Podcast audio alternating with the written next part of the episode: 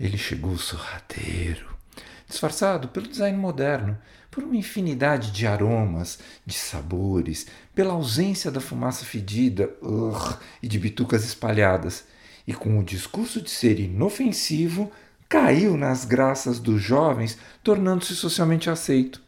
Mas o uso de cigarros eletrônicos por adolescentes tem colocado as escolas brasileiras em um verdadeiro alerta, uma preocupação que cresceu muito com o retorno das aulas presenciais. Há até relatos de venda nas escolas de dispositivos que são proibidos no Brasil. E neste Talk Amateurs nós vamos falar sobre os dispositivos eletrônicos para fumar. Eu sou o Dr. César Isaac e você está no Amitié Talks, o podcast da Clínica Amitié. Vários colégios têm feito campanhas de conscientização entre pais e alunos sobre os riscos dos cigarros eletrônicos, que muitas vezes são vistos como simples brinquedinhos. Acontece que esse desafio é enorme, porque, por serem discretos, alguns até se parecem com pendrives, eles podem passar despercebidos dentro das escolas. Um estudo conduzido pela Escola de Enfermagem da UFMG, que analisou dados da Pesquisa Nacional de Saúde Escolar, promovida pelo IBGE em parceria com o Ministério da Saúde, revelou que 16,8% dos brasileiros com idade entre 13 e 17 anos já usaram cigarros eletrônicos, ao menos uma vez. Em alguns casos, esses jovens conhecem os riscos das substâncias contidas neles, mas usam como uma forma de pertencer ao grupo ou como válvula de escape para questões emocionais. Em outros, a garotada até se surpreende com a informação de que cigarros eletrônicos, por conterem substâncias cancerígenas e viciantes, podem causar danos aos pulmões. Esses dispositivos têm uma bateria que aquece um líquido dentro de um reservatório que é a mistura de água, aromatizantes alimentares, nicotina, solventes e glicerina vegetal, criando uma fumaça para tragar pela boca. Essa fumaça é branca e sem cheiro ou com um aroma que se dissipa rapidamente no ar. Existem modelos de cigarros eletrônicos para todos os gostos. Os mais populares são os vapes e os pods. E vocês sabem qual é a diferença entre pod e vape? Pods são aparelhos mais práticos, que podem ser colocados no bolso ou na bolsa e que realmente foram projetados para o público fumante, criados para simular o hábito de fumar, pois a tragada é mais curta e produz pouco vapor, trazendo uma sensação igual à do cigarro. A principal diferença está no líquido utilizado dentro do aparelho, ou, para usar um termo do mundo vaping, o famoso Juice Salt, que contém maior concentração de sais de nicotina, trazendo bem-estar para os fumantes de cigarro. Os vapes, também chamados de mods, são projetados para serem mais potentes, para quem gosta de um momento de lazer, como aqueles que a gente tem com o uso das narguilhas. Os mods foram desenvolvidos para usuários mais experientes, porque eles podem ser totalmente configurados para saciar os desejos e necessidades de quem os utiliza. Sendo assim, mods são mais poderosos e complexos do que pods.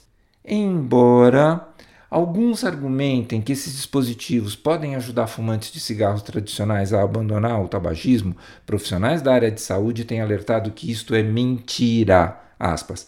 O que pode acontecer, na melhor das hipóteses, é você substituir o cigarro comum pelo eletrônico, mas mesmo assim você vai continuar dependente de nicotina. Fecha aspas.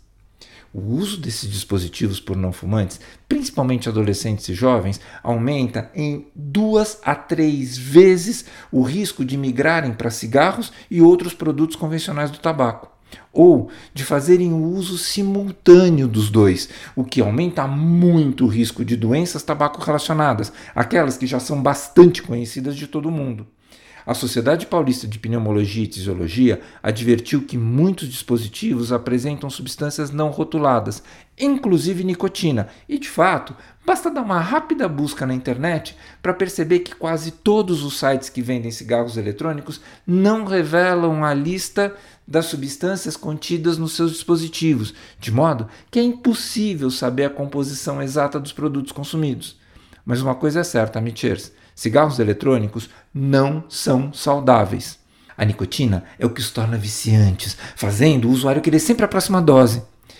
Mas não é só ela. Os malefícios vêm também das diversas substâncias que estão presentes no juice, como propileno glicol, glicerina, aldeídos, metais voláteis, entre outras. Até o momento, foram identificadas cerca de 80 substâncias diferentes nesses vapores.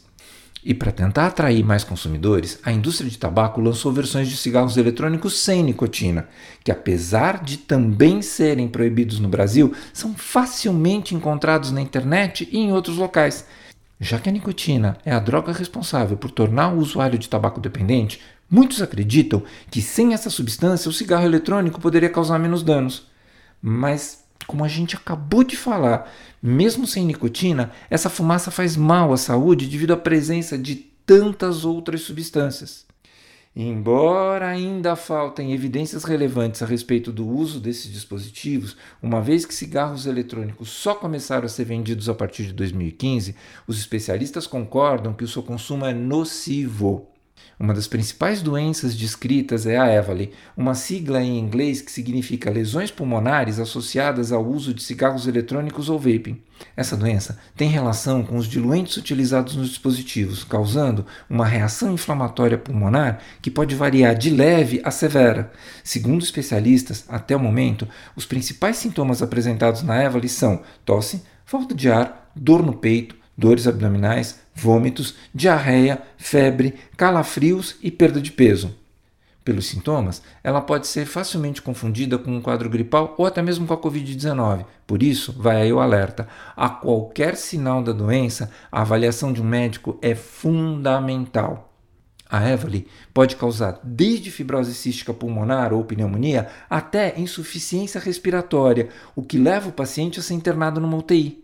Além da medicação para as doenças associadas, as pessoas com EVALI necessitam de fisioterapia respiratória e podem ficar com déficit permanente nos seus pulmões. O cigarro eletrônico pode provocar também alterações na função do endotélio vascular e da reatividade de vasos sanguíneos. Esses achados são precursores de doenças cardiovasculares como infarto, derrame e insuficiência cardíaca. Por isso, não tem acordo. Quem fuma deve parar de fumar. Mesmo com o uso de cigarros eletrônicos, o fumante sofre de dependência química causada principalmente pela nicotina. Assim, ao tentar deixar de fumar, ele se defronta com um grande desconforto físico e psicológico. Daí, além da força de vontade, é muito importante um acompanhamento psicoterapêutico. E a gente já falou disso no episódio 24 da Mitie Talks, hein? Acabando aqui, corre lá e escuta novamente. Também é muito importante que sejam adotadas medidas de prevenção, como a realização de uma ampla campanha educativa em todas as mídias, especialmente para jovens e adolescentes, além da inserção das informações sobre os riscos dos cigarros eletrônicos na grade curricular das escolas. Outro ponto fundamental é a melhoria na fiscalização em ambientes digitais e pontos de venda. Afinal, é muito fácil encontrar vapes e pods à venda na internet. E essa modinha, amateurs, pode matar. Um beijo para cada um. Em tempo, o SUS oferece tratamento gratuito aos dependentes de nicotina como parte do Programa Nacional de Controle do Tabagismo. Ligue para o número 136 e se informe em quais unidades básicas de saúde e hospitais de seu município o serviço está disponível. Esse foi o Amitié Talks, o podcast da Clínica Amitié. Você pode ouvi-lo no Anchor, no Spotify, no Google Podcasts ou na sua plataforma de áudio preferida. Vale a pena seguir o Amitié Talks no Anchor ou no Spotify, assinar no Apple Podcasts, se inscrever no Google Podcasts ou no Castbox e favoritar na Deezer. Assim, você recebe uma notificação sempre que tiver um episódio novo. Nosso podcast tem direção de Fernando Dourado, produção de conteúdo de Bárbara Soteiro, produção geral e edição de Mila Bessa. Se você quiser comentar, fazer sugestões ou participar dos nossos talks, entre em contato conosco pelas redes sociais. E não deixem de avaliar nosso podcast nas plataformas de áudio. No Spotify, você pode nos dar estrelinhas. Isso é muito importante para a gente. Eu sou o Dr. César Isaac e fico aqui até o nosso próximo encontro.